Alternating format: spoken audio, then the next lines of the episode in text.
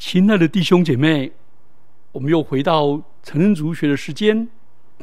我们在讲上帝的护理，上帝创造宇宙万物，并不是丢着不管。上帝仍然继续用他全能的手托住万有。所以在这样，我们有三种运用的模式，就是对于民间、对于命运的看法。我们基督徒怎么样跟他们对话，跟他们能够产生对话，理解他们的境界，然后我们进一步的，我们能够把他们包容进来。好，我今天要讲第三个，与阴阳五行家的亏命观对话。亏命观对话，我先讲一个故事，来代表这个。我们知道明朝，这个是一个明朝有一个人叫杜鸿渐，鸿是江江公鸟鸿，他的老爸是杜鹏举，也是鸟字旁。奇怪呢，父子的名字怎么会像兄弟一样呢？这是有特殊的原因的。原因是原来杜鹏举的父亲，就是这个状元杜鸿渐的祖父。他早年路过某地，看到一块大石头、大石碑，上面写着标题叫“宰相碑”三个字，后面就刻了一大堆名字。那当过宰相的，都用金粉填写。还没有当的只刻名字，杜甫很好奇，就问说：“哎，宰相有没有姓杜的？”对方说：“有啊，有啊，你自己找。”于是他在墓碑四处浏览，浏览浏览，果然找看到姓杜的，但是他名字看不清楚，好模糊，只记得笔画有一个鸟偏旁。哦，后来他生了儿子。就给他取名叫杜鹏举，大鹏是有鸟字旁，杜鹏举。就杜鹏举长大以后，因为他没有没有考上进士，哎，不可能当宰相。就他老爸要死的时候，对杜鹏举说：“鹏举，你将来我的后代的子子孙孙，都要取名字要有鸟字旁的。”结果杜鹏举生个儿子，就照父亲的遗命，把他取名叫杜鸿渐。哎，杜鸿渐后来果然当了宰相，这明朝的，这蛮有趣的。这是代表对命运的一种看法，想窥探命运，然后呢，知道屈服避祸，想先预知我前面有灾难，逃。四幺幺，前面有好处，我就能够驱过去。这个反映的是一个很积极的态度。这些想由窥探天机来博取功名利禄、富贵荣华，所以这个杜先生无意中窥探自己的儿孙有可能当宰相。那个模糊，所以给他取名叫杜鹏举，然后再一个他孙子叫杜鸿渐。如果当不了宰相，他的子子孙孙可能就一直鸟下去，哦，都有鸟字旁。亲爱的，这种观念叫做亏命观。亏命观，他知道有命，有命运，所以他就选择。窥探它，运用它，而来追求个人最大的福祉。所以，这种窥命观，让我们想起春秋战国的跟儒家分庭抗礼的阴阳五行家。窥命就是《易经》所说的“养之观于天，俯察俯之察于地，忧”忧战于神明而生其参天两地而以数，观变化于阴阳而立卦。这意思就是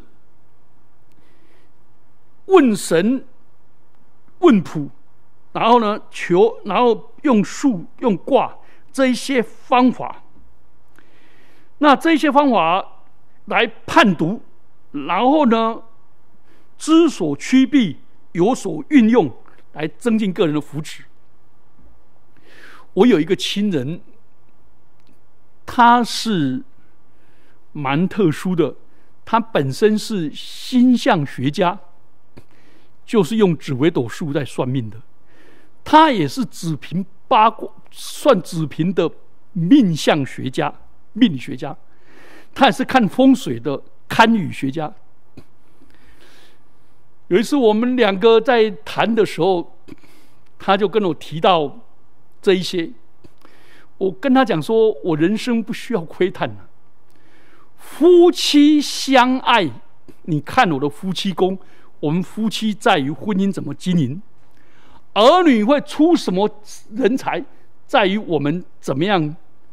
教导我们的儿女，富贵，那我当牧师的没有什么富，也没什么贵可言，我也不会汲汲营营去当什么会督啊、议长之类的。至于发财，那免了吧，升官免了，那长寿呢？那就是我把我的身体照顾好，上正的殿。结果我那个亲人说：“为上智与下愚不一。”他说：“你们这种有智慧的人，跟你们笨的人，那没有都没有用，那命理对你们没有用。不是我不窥探，而是我知道我的命运在爱我的上帝手中。那一位上帝愿意用他的儿子耶稣的宝血把我买赎回来，他爱我，他又赋予我，又圣召领导我成为他的仆人，他当然。”在我的生命里面定下奇妙的计划，我刚开始不知道，也不用去窥探，但是上帝一步一步的引导。好，所以对于回民观基督徒的答复是什么？不在于去窥探，而在于我现在如何做抉择，这比较重要。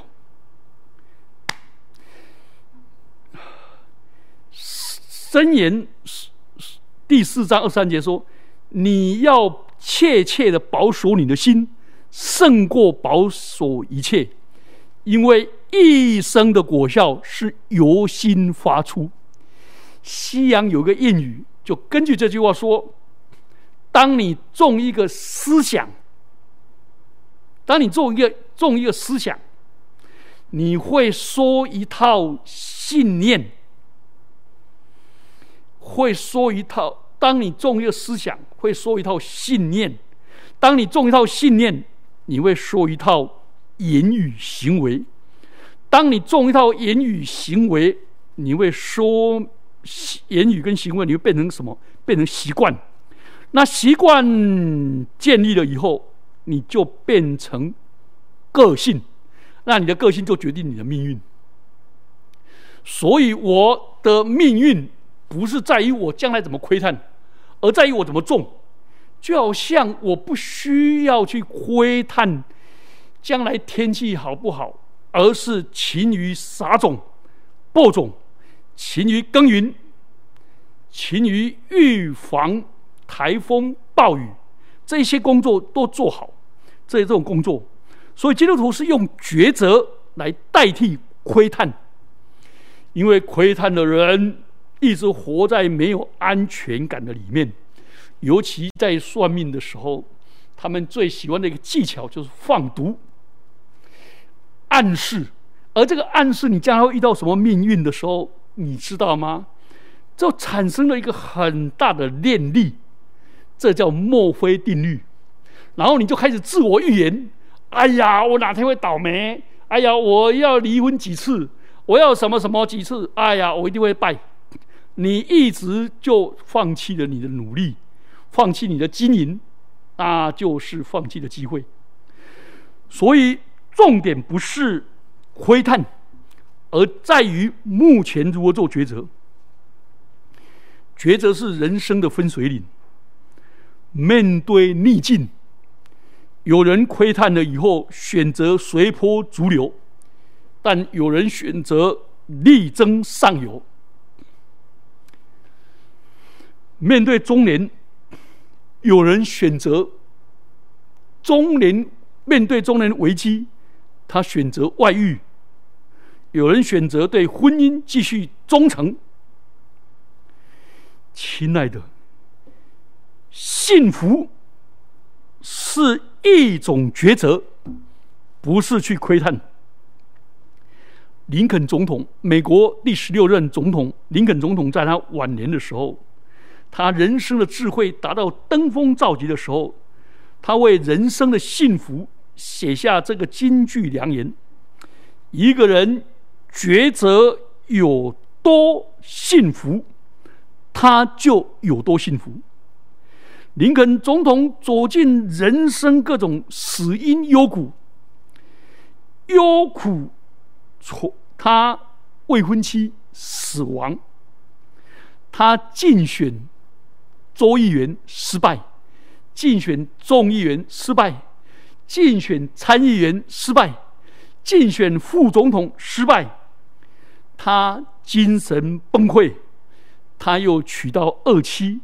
他又遇到南北战争，他有一段时间沮丧到想要自杀。幸亏林肯学会了人生的秘诀，他选择平安，选择喜乐，选择勇气，选择力量，选择站在上帝那边，而不是求上帝站在他那一边。他选择遵照上帝的话语，而不是把上帝的话语当做逾越节选择性的吸收，所以他成为美国历史上非常卓越的总统。是的，幸福是一种抉择，爱是一种抉择，爱是恒久忍耐又有恩慈，爱。就是选择坚持到底，不要说我们离婚了，不要说我不干了，不要说我这最后一次了，我坚持到底。那恩慈呢？是选择做有建设性的事，而不是选择埋怨、选择批评、选择攻击，而选择我们如何使我们的感情更美好，我们如何来解决我们的问题，如何来突破我们的心局。爱是恒久忍耐，又有恩慈。爱是不计较、不自夸、不张狂，所有的爱的每一样，都是意志的抉择。所以，爱不是一种感受，不是一个不可捉摸的感觉，不是一个瞬间变化的情绪，而是坚持到底做美善事的一种坚持到底的一种抉择。所以。不需要亏命，而需要做好抉择。那我们知道，我们人生有一大半是不能抉择的。我没办法抉择我出生的家庭，我也没办法抉择我的父母，我更没有办法抉择我的肤色、我的生日、我诞生的国家，这些我都无权智慧。我甚至于我也无法决定我的死期，但是。我可以决决定抉择我的结婚对象，我可以选择我所爱的，然后一生爱我所选择的。我可以选择住家环境，我也选择皈依哪一种信仰。我也可以选择如何教育我的儿女，成全他们，然后呢，随着他们年纪的成长而适时的松手，培养他们的独立。而不是操控、羞辱，要他们依赖我们。我也可以抉择哪种行业，选择我所爱的行业，就爱我所选择的行业，去尽我最大的能力。这些都是有权选择的。上大学追求学位还是追求学位是一种选择。上班呢是干一天和尚撞一天钟呢？还是鞠躬尽瘁，奉献所有？更重要的，我的情绪我可以抉择，我可以选择靠主常常喜乐，而且不住的喜乐；我也可以选择埋怨上帝，活得痛苦，怨天尤人。我没有办法选择别人怎么样的对我的 action，对我的作为，但是我可以掌控我对他的 reaction。你的配偶对你发飙，你没办法选择，但是可以，我可以选择就在他旁边默默的同理心、倾听、安慰、陪伴，而不与他一不与他共舞。亲爱的弟兄姐妹们，我可以选择自己的婚姻是水火不容，或者间谍情深。我们夫妻之间的差异，我无法选择，但是我可以选择接纳，选择欣赏，选择包容，可以吗？这可以的。所以选择就是人生的分水岭。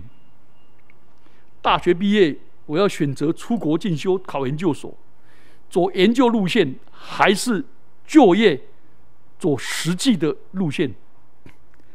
做生意，有人选择守法守份，坚持道德情操；有人高唱赚钱不择手段，这些都我们都可以选择。所以我被人得罪了，我可以选择饶恕。用爱来感化对方，我当然也可以选择记恨记仇，然后用他犯的错来折磨我自己，来虐待我自己，来苦毒我自己，结果我就一生就被对方所操控。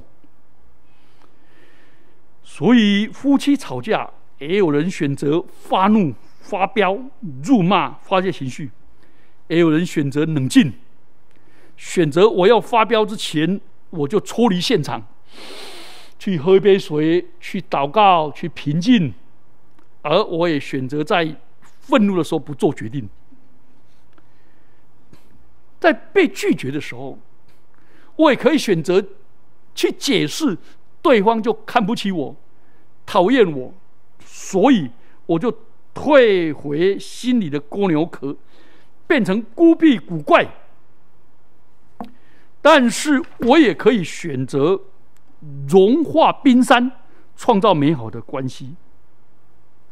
亲爱的弟兄姐妹们，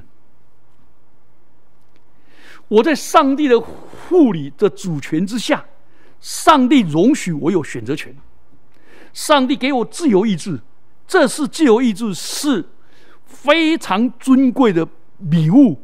是上帝尊贵的形象之一。上帝是主，所以把主权给我们；上帝是主，所以把自由意志给我们。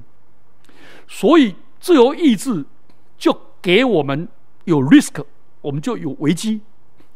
但是我们要负责任的、大胆的用上帝给我的自由意志选择顺服上帝，这就是信心。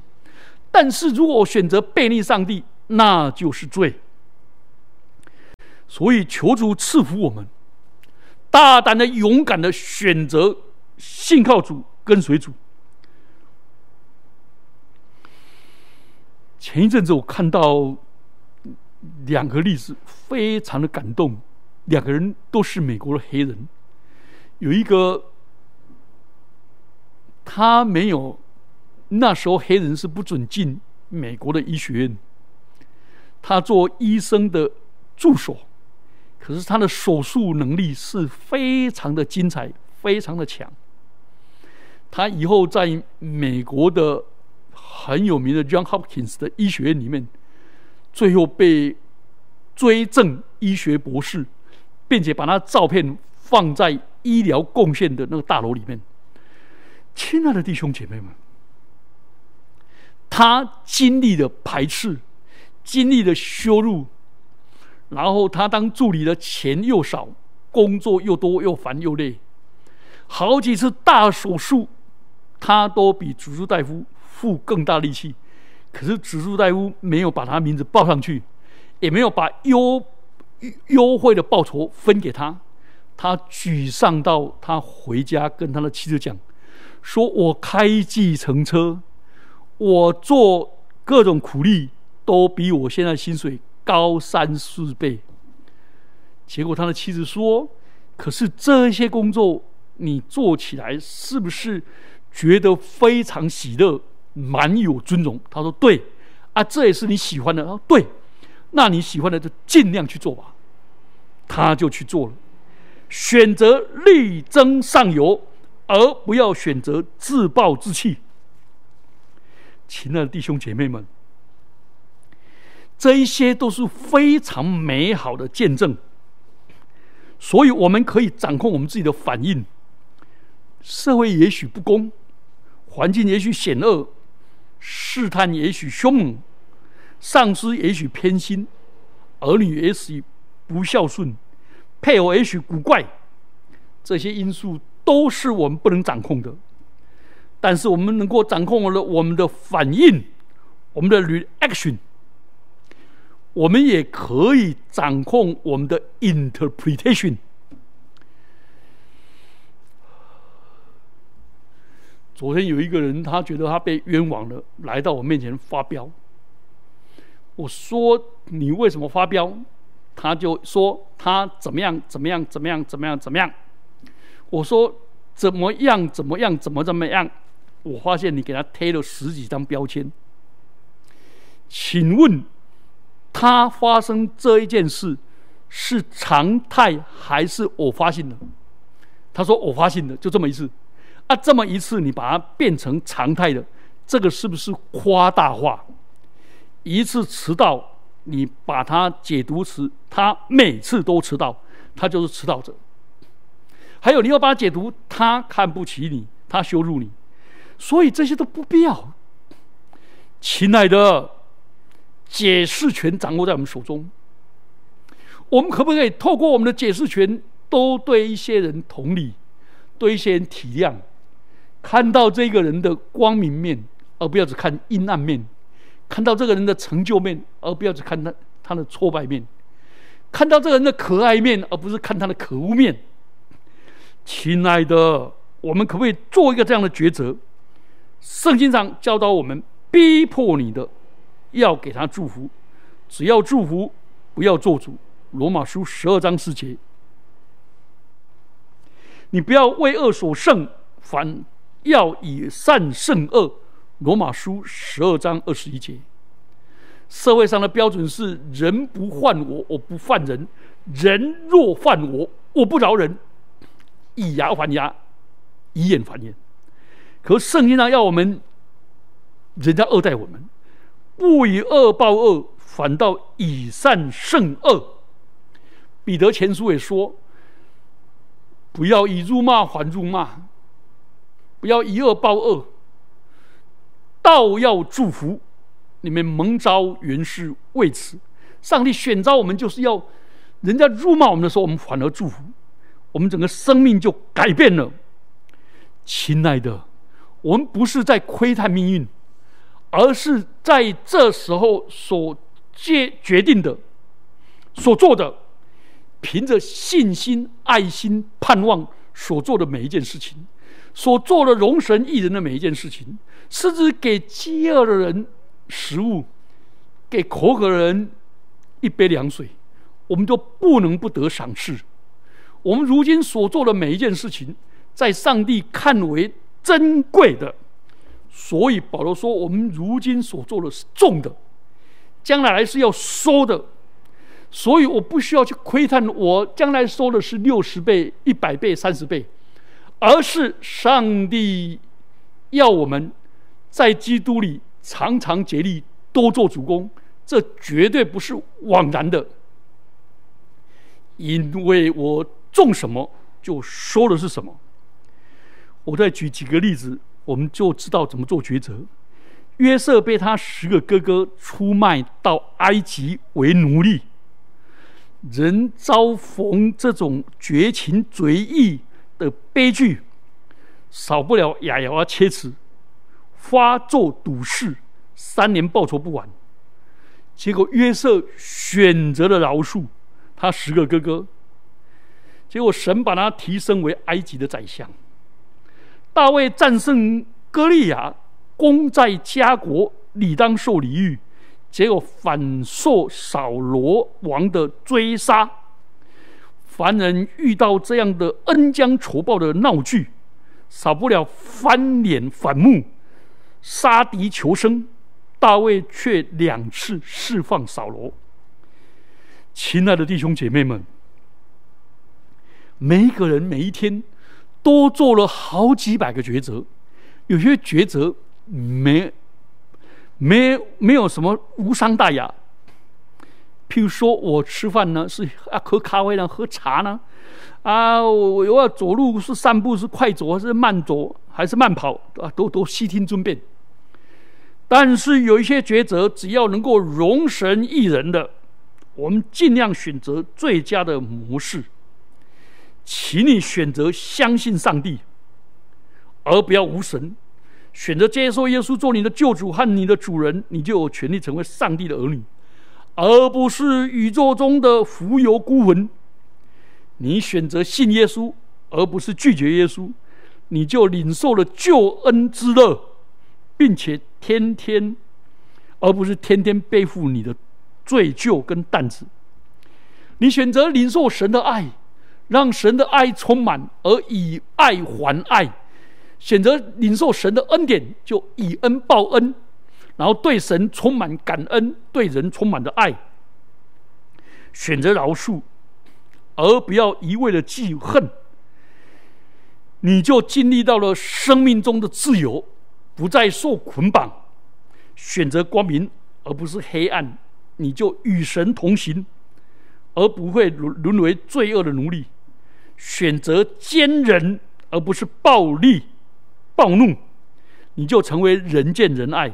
而不是人见人怕，亲爱的弟兄姐妹们，大胆的照着上帝的旨意去抉择吧。上帝的恩典丰富满满，每一个抉择都带来我们的责任，都带来我们的结果。但愿你这一生是容神一人，充满信望爱的人生。我们一起祷告：主啊，我们不窥探我们的命运。因为隐秘的事是属于耶和华的，唯有明显的事是属于我们的。主恩待我们，在此时此地做最好的抉择、跟反应、跟解释，使我们的情绪平稳，使我们走在神的旨意当中，使我们这一生以恩报恩，以爱还爱，行走在荣神一人的道路上。奉基督耶稣的名祈祷，阿门。